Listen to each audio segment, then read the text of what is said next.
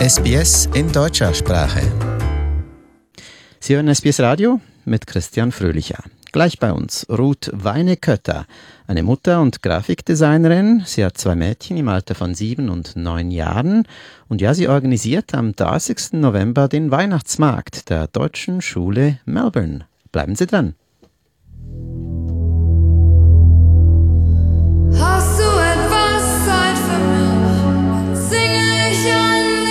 Dich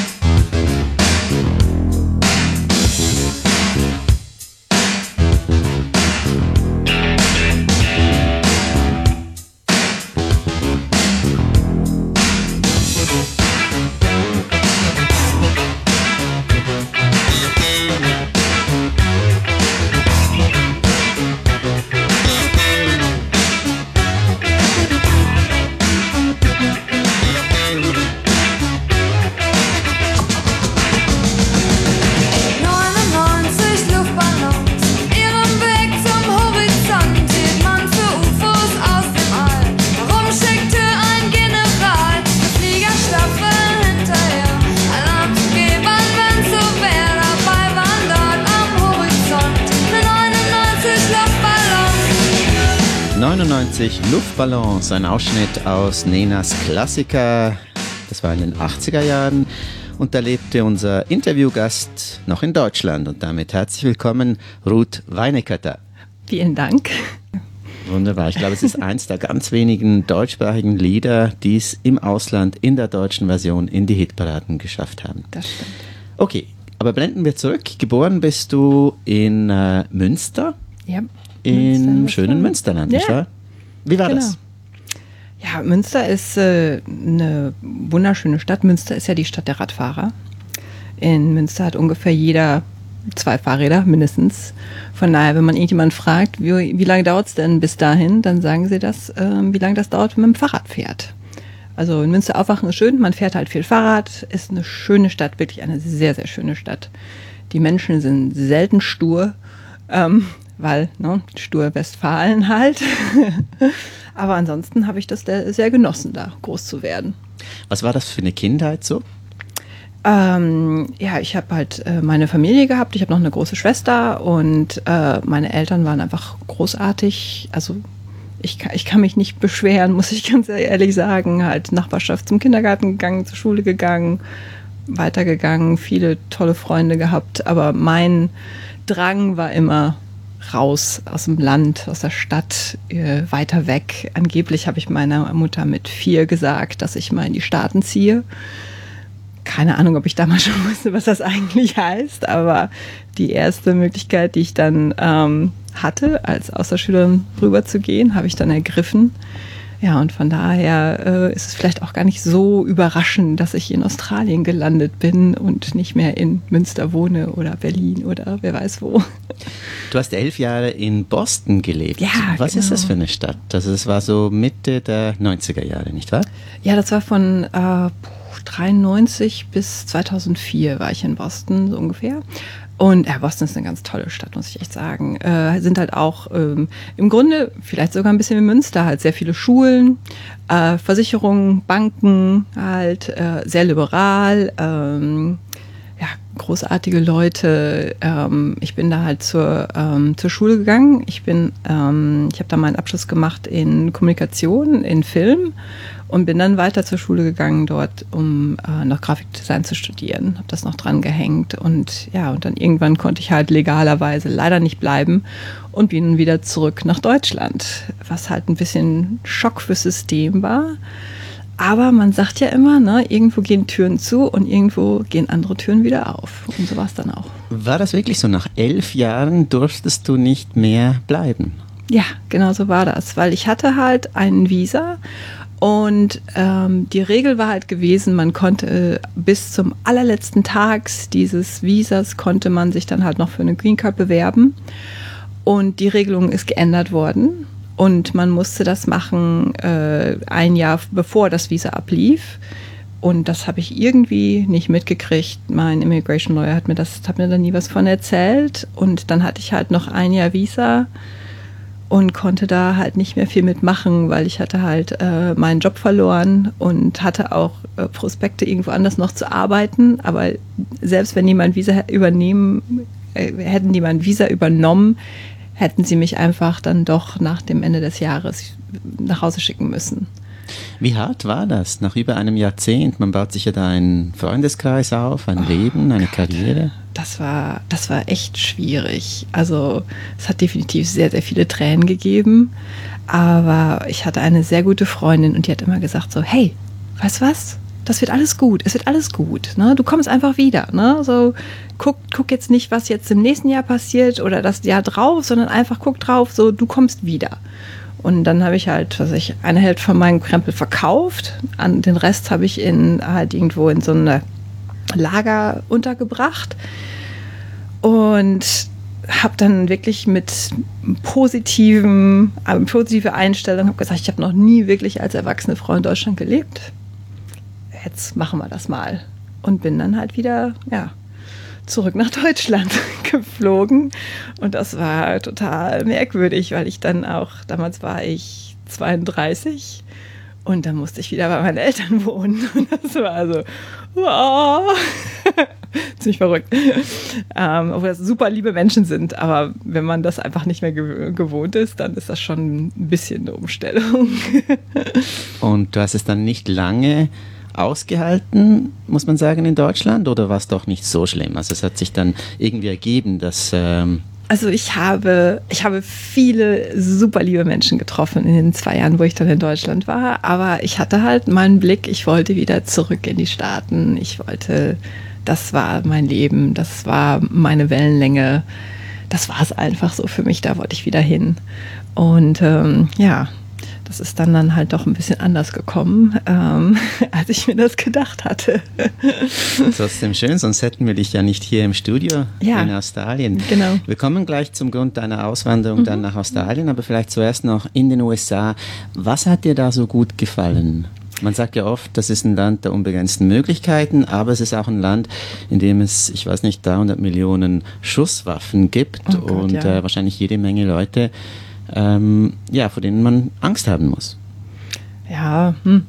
man, ja, man weiß halt genau, wo man nicht hingehen soll, so ungefähr. Ich meine, in Boston gibt es auch Nachbarschaften, wo man einfach, ja, da sollte man sich einfach äh, nicht hintrauen, so, so, ungefähr. Und das, was eigentlich erschreckend ist, dass es halt schon fast äh, zur Normalität gehört, dass man halt dann am Radio hört, da es war wieder irgendwie so ein, äh, eine Schießerei, da war eine Schießerei, da ist einer gestorben, hier ist einer gestorben. Und das ist also, aber da ist einfach irgendwo ja, irgendwo gehört es halt dazu, da macht man sich nicht große Gedanken drüber. Ähm, ja, man lebt halt so sein Leben und ähm, ja, in meinem Umkreis und meiner Nachbarschaft war es halt nicht so. Und oft ist es ja wirklich so, dass man es wirklich gar nicht erst begreift, bis man wirklich mal in so einer Situation ist.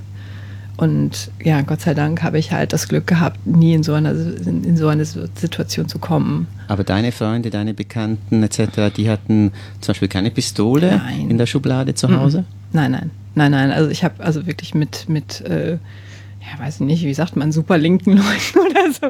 Also, äh, ja, also Boston selber ist halt wirklich so sehr, sehr liberal. Sobald man außerhalb von Boston kommt, ist, ist das auch nicht unbedingt so das gleiche Thema. Das ist, ist schon, ähm, das stimmt schon so. Und viele Leute sind auch wirklich stolz auf ihre Waffen und was nicht alles. Ähm, was ist denn das Argument?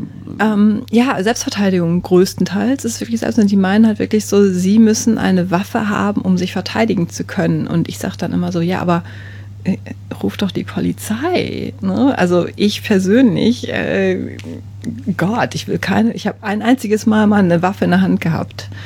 Und das hat mir so ein, äh, das war so ein, ein, ein Eindruck, hat so einen Eindruck auf mich hinterlassen. Da habe ich echt gedacht, oh Gott, nein, danke. Also selbst diese ungeladene Waffe alleine schon, habe ich nur gedacht, oh Gott, nein, bloß nicht.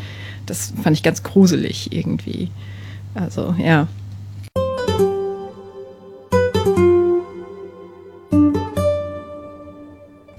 Montagabend mit einem Gespräch, ein Studiogast, Ruth Weinekötter aus Melbourne, eine Grafikdesignerin.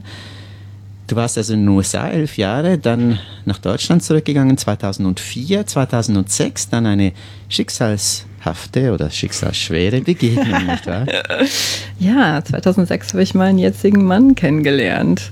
Das, ähm, seine Schwester, ich habe mit seiner Schwester zusammengearbeitet und die sagt halt immer so, ich habe da so einen Bruder, ich glaube, den solltest du mal kennenlernen. Und ich habe gesagt, ja, mein Gott, ne, dann, der, aber sie immer, ja, der wohnt in Australien. Und ich so, ja, okay, okay, ne. Also, ja, wenn er Weihnachten nach Hause kommt, dann kann ich ja mal treffen. Also, ich auch so gedacht, naja, was soll's, ne? Das ist äh, irgend so eine flotte Idee, keine Ahnung. Ne? Und das wurde, es wurde schon zum, zum Witz im Büro so ungefähr, ja, die Ruth, die trifft dann Nicoles Bruder und ne, und überhaupt und sowieso. Und tja, hm, so war es dann auch nachher, da war ich halt der Witz. Weil ich habe ihn halt getroffen und es hat einfach gepasst irgendwo. Und äh, ja, und dann bin ich halt nach Australien gezogen.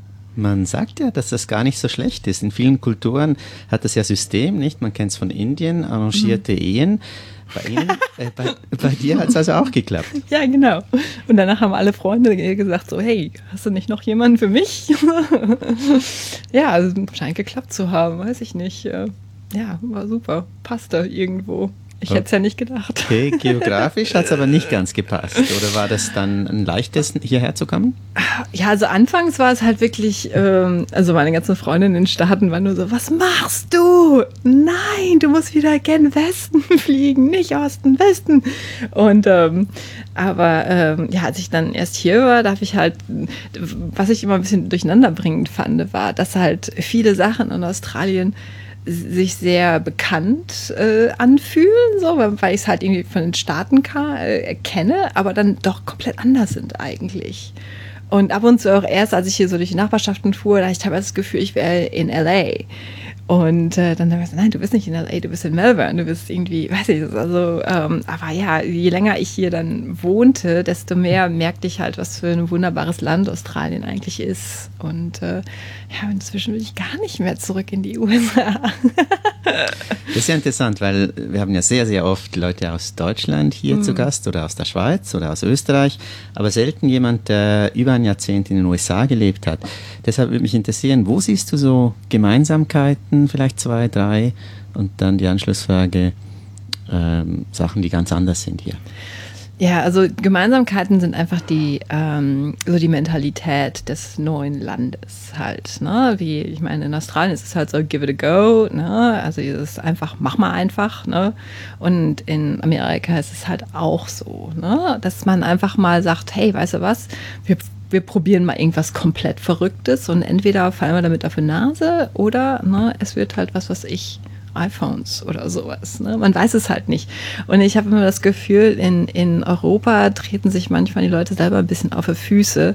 Es ist halt so viel von dem, ne, so, ach, das haben wir noch nie so gemacht, das machen wir nicht so. Ne? Und das, das, ah, das finde ich vor allem als Designerin auch, das macht mich ein bisschen wahnsinnig. Aber so, man, mach doch mal. Ne? Und ähm, ja, das war halt so, was ich, was ich halt auch an Australien total liebe. Aber was ich auch an Australien großartig finde, ist, dass man halt ein bisschen so von von, von England noch hat, also aus Großbritannien noch hat, so dieses, diese, so, so ein paar alte so Traditionen und Kultur und so. Und aber ich meine, auf der anderen Seite, Melbourne ist ein totaler Melting Pot. Ich meine, da hat man ja an jeder Ecke ähm, irgend Leute von, wer weiß, wo sie herkommen, die Restaurants haben und, und, und Musik machen und was nicht alles. Und das finde ich auch einfach total toll. Ähm, ja, das gefällt mir total gut.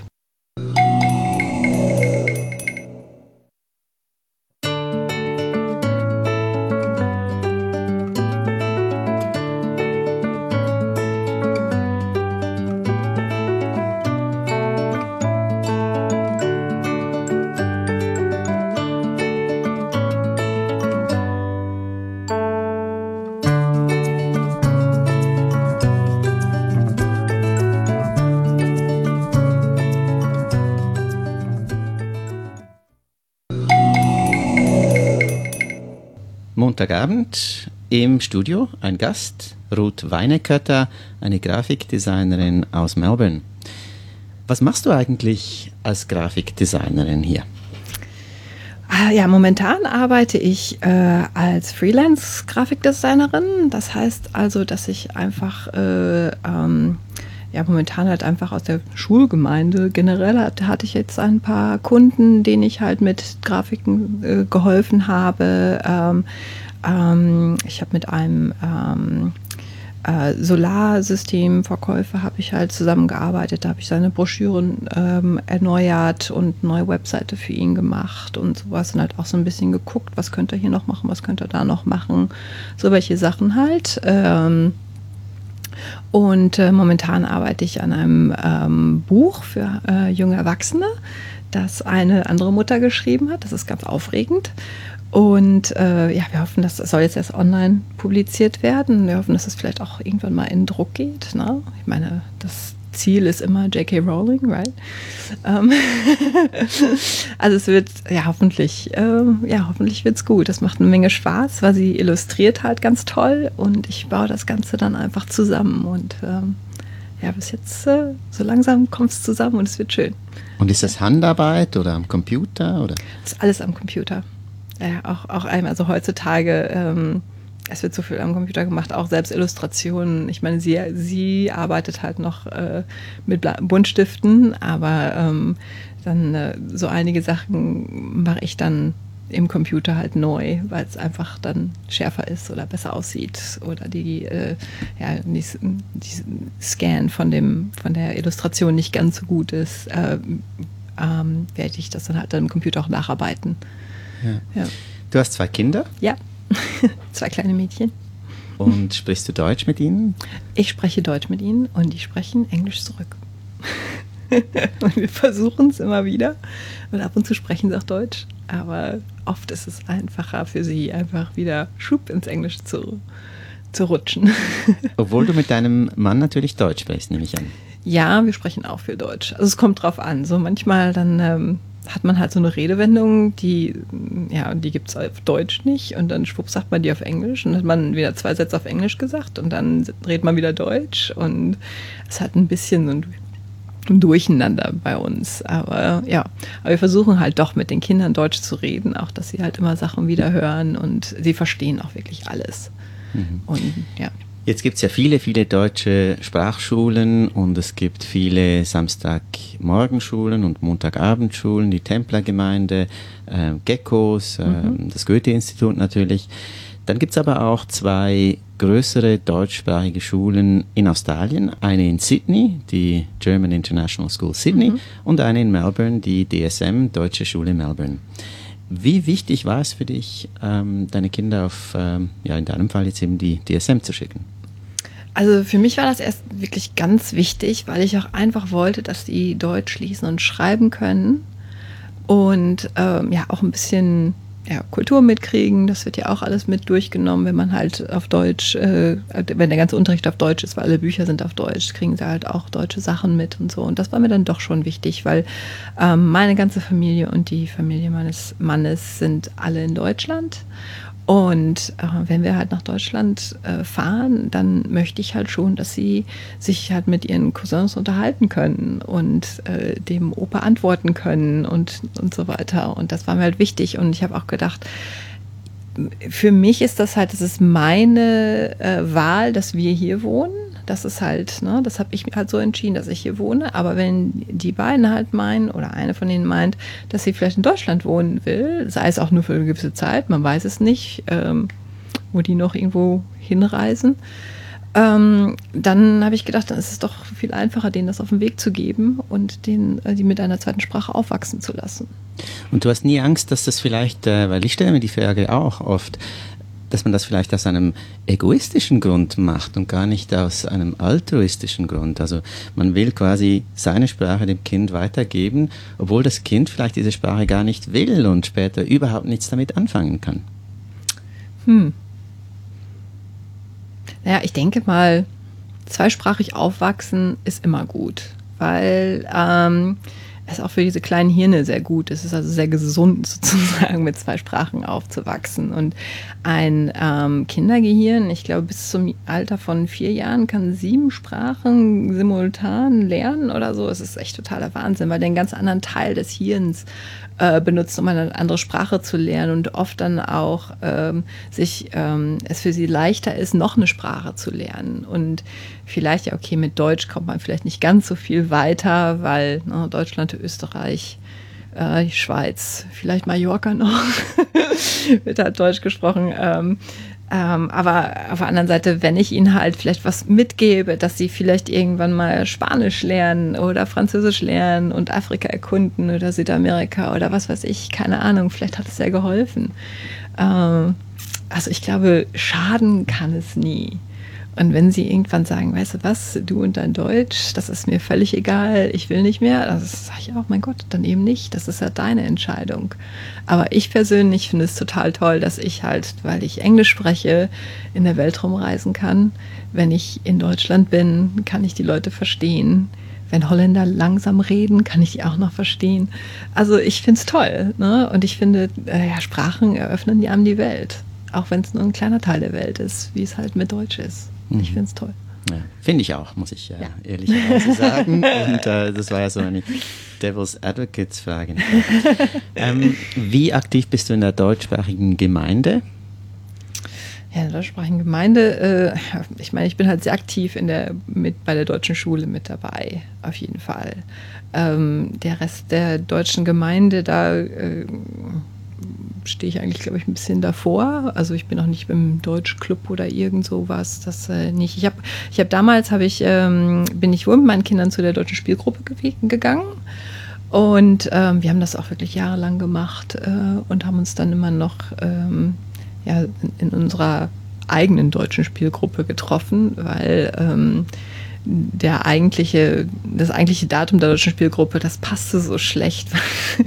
Und dann haben wir halt gesagt, wir treffen uns irgendwie am nächsten Tag morgens halt im Park bei dem Spielplatz. Und dann haben wir, dann sind immer mehr gekommen, immer mehr gekommen. Und das war auch, also ja, ganz schön. Da habe ich auch noch so einige Leute kennengelernt, halt auch aus, aus, aus Deutschland, aus Österreich, aus der Schweiz. War immer ganz nett.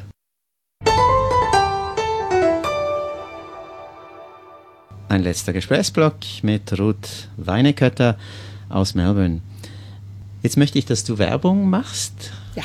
Für einen Weihnachtsmarkt, ja. einen ganz besonderen, nicht? Ja.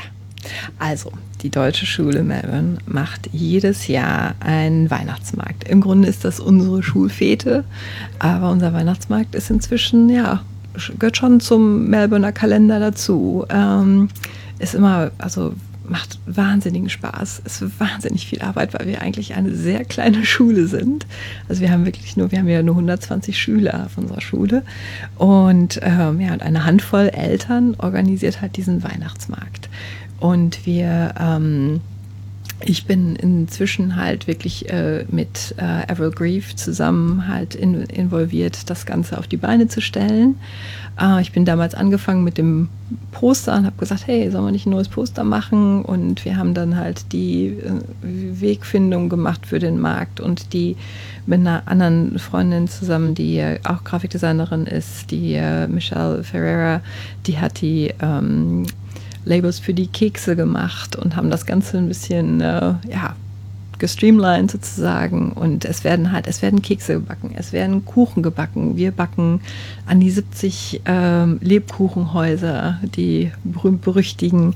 Ähm, wir haben, ähm, wir haben, es werden Würste verkauft, ganz berühmt immer, ne? die deutschen Bratwürste. Äh, dieses Jahr haben wir auch Weißwürste dabei. Äh, für Leute, die aus dem Süden kommen. Ähm, wir haben eine Gruppe gegründet, die heißt Sachen machen, wo wir ähm, ähm, ja, Sachen machen. und ähm, ja, wir haben auch äh, immer so große Tannenzapfen und irgendwie fällt es, es ist einfach so schön weihnachtlich. Letztes Jahr haben wir Strohsterne gemacht, da haben wir auch noch welche von über, so ein bisschen, genau, von, von, dem, von dem deutschen Weihnachten mit reinbringen. Ähm, die Leute, die Kekse backen, machen dann auch ne, das gute Spritzgebäck, die Vanillekipfel, die Nussecken. Ähm, das wird gebacken. Also es ist, es ist großartig. Und dann kommen die deutschen Kuchen, dann kommt oder die Linzer Torte oder die es ist einfach herrlich und äh, ja, ich bin halt immer sehr mit dem, mit dem Lebkuchen involviert. Mein ganzes Haus riecht im November, Anfang von Oktober bis November nur noch Lebkuchen. Und ähm, ja, es ist die letzten drei Tage vom Markt, äh, wird dann, werden dann die ganzen Häuser zusammengebaut. Und äh, dann geht der Markt los. Und wir haben auch immer sehr viel halt dann auch ähm, Kinderaktivitäten, die wir jedes Jahr machen. Ähm, wir haben eine riesen Hüpfburg. Äh, wir haben auch, ähm, äh, wo die Kinder können ähm, Anhänger für den Weihnachtsbaum anmalen. Sie können Weihnachtskarten gestalten. Wir haben natürlich den, äh, die, äh, wie nennt man die auf Deutsch, die Gesichtsmaler immer sehr populär. Ähm, andere Aktivitäten für Kinder wie Dosen werfen, im Sandkasten können sie nach irgendwelchen Schätzen graben. Dieses Jahr haben wir noch eine, ein Kartonlabyrinth dabei. Äh, wir hoffen mal, dass das toll wird. Dann seit letztem Jahr ist die Collingwood ähm, äh, Spielzeugbücherei mit dabei. Ähm, da haben wir eine kleine Ecke eingerichtet für die kleinen Kinder ähm, weil viele Kinder, äh, die halt auf der Grundschule sind, haben natürlich auch noch kleinere Geschwister. Und auf so einem großen Markt ist das manchmal ein bisschen schwierig für die auch was zu finden. Und dann haben wir für die halt eine kleinere Ecke eingerichtet. dass Das die auch da spielen können. klingt ganz toll und es mhm. klingt nach ganz viel, aber es ist ja auch inzwischen der größte von deutschen oder von der deutschsprachigen Community organisierte Weihnachtsmarkt in Australien. Es gibt einen der deutschen Schule Sydney, der ist aber mhm. im August. Ja. Aber jetzt, November, Dezember, ist es der größte ähm, in Australien. Oh, und wow. äh, das äh, ist ja auch was, nicht wahr? Ja. Also es gibt äh, so kommerzielle ähm, europäische Weihnachtsmärkte, mhm. vielleicht mit deutschem Flair. Ja, ja. In Handorf gibt es einen, in Brisbane, aber die sind, äh, wie gesagt, nicht von der Community selbst mhm. organisiert. Ihr erwartet auch wieder mehrere tausend Besucher? Ja, jedes Jahr. Also wir gucken dann immer auf der Facebook-Seite und äh, irgendwann wird uns dann Angst und Bange. Aber wenn der Markt dann läuft, dann ist es einfach nur toll. Also wir, wir freuen uns immer, wenn die Leute kommen und es ist einfach, ja, es ist, es, ist, es ist ein total schöner Abend. Letztes Jahr haben wir leider ein bisschen Regen gehabt, das war nicht ganz so schön. Aber ja, es ist, oh, Glühwein haben wir auch natürlich, gutes deutsches Bier, ähm, nicht zu vergessen. und ähm, ja, und wir haben natürlich, weil es halt ein Markt ist, haben wir halt auch ähm, Stände, richtig Marktstände. Ähm, ein Teil unserer deutschen Schule ist auch wirklich halt so die deutsche Kultur mit der australischen Kultur zu verbinden. Und von daher haben wir halt auch Stände, äh, die halt australische Sachen verkaufen. Wir haben Stände, die halt mehr Richtung ähm, deutsche Sachen gehen. Wir haben eine Frau, die macht halt ähm, so, ähm, äh, so Adventskranzmäßig, so welche, was halt auch eher deutsch ist. Dann haben wir eine, die macht irgendwie Wombats aus Holz oder so. Also wir versuchen halt so ein bisschen so eine Balance reinzubringen, um halt die beiden Kulturen so ein bisschen zusammenzubringen. Und das ist, ja, ist halt ein schöner Markt. Und ein paar von unseren ähm, Kochbüchern haben wir auch noch über wenn Leute dann ihren eigenen Lebkuchen backen wollen, dann können sie sich noch eins von unseren Kochbüchern kaufen. Wunderbar. Der Weihnachtsmarkt der Deutschen Schule Melbourne und jetzt das Datum zum Mitschreiben zu Hause? Das ist am 30. November, Freitagabend von 5 bis 9. Und ich würde allen vorschlagen, am besten entweder mit dem Fahrrad oder mit der Bahn zu kommen, weil wir halt in einer Nachbarschaft sind und da nicht viele Parkmöglichkeiten sind. Und dass die no äh, 96 fährt dahin. Das ist an der Ecke Nicholson und Brunswick Road. Oder mit der 11, äh, das ist äh, St. George's Road und Holden Street. Und von da aus halt rüberlaufen zur ähm, äh, Barclay Street. Also wir sind 96 äh, Barclay Street, ist halt die Adresse der DSM. Genau, weil es ist ja auf dem Gelände der Deutschen Schule Melbourne in North Fitzroy. Mhm. Vielen Dank, Ruth Weinekötter, ja. für ähm, diesen schönen Besuch heute Abend und jetzt schon viel Glück und Erfolg Danke, mit dem ja. Weihnachtsmarkt. Ja, Hauptsache wir haben tolles Wetter, dann wird alles gut, das weiß ich. Freitag, 30. November. Vielen Dank. Tschüss.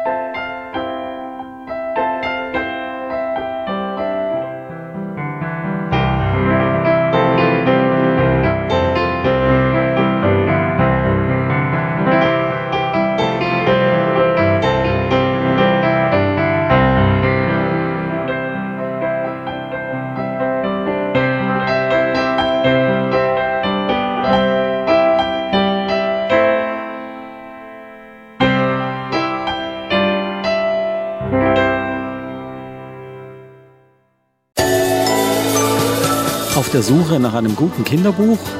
Wertvolle Tipps finden Sie im Podcast Abenteuer lesen. Jede Woche neu.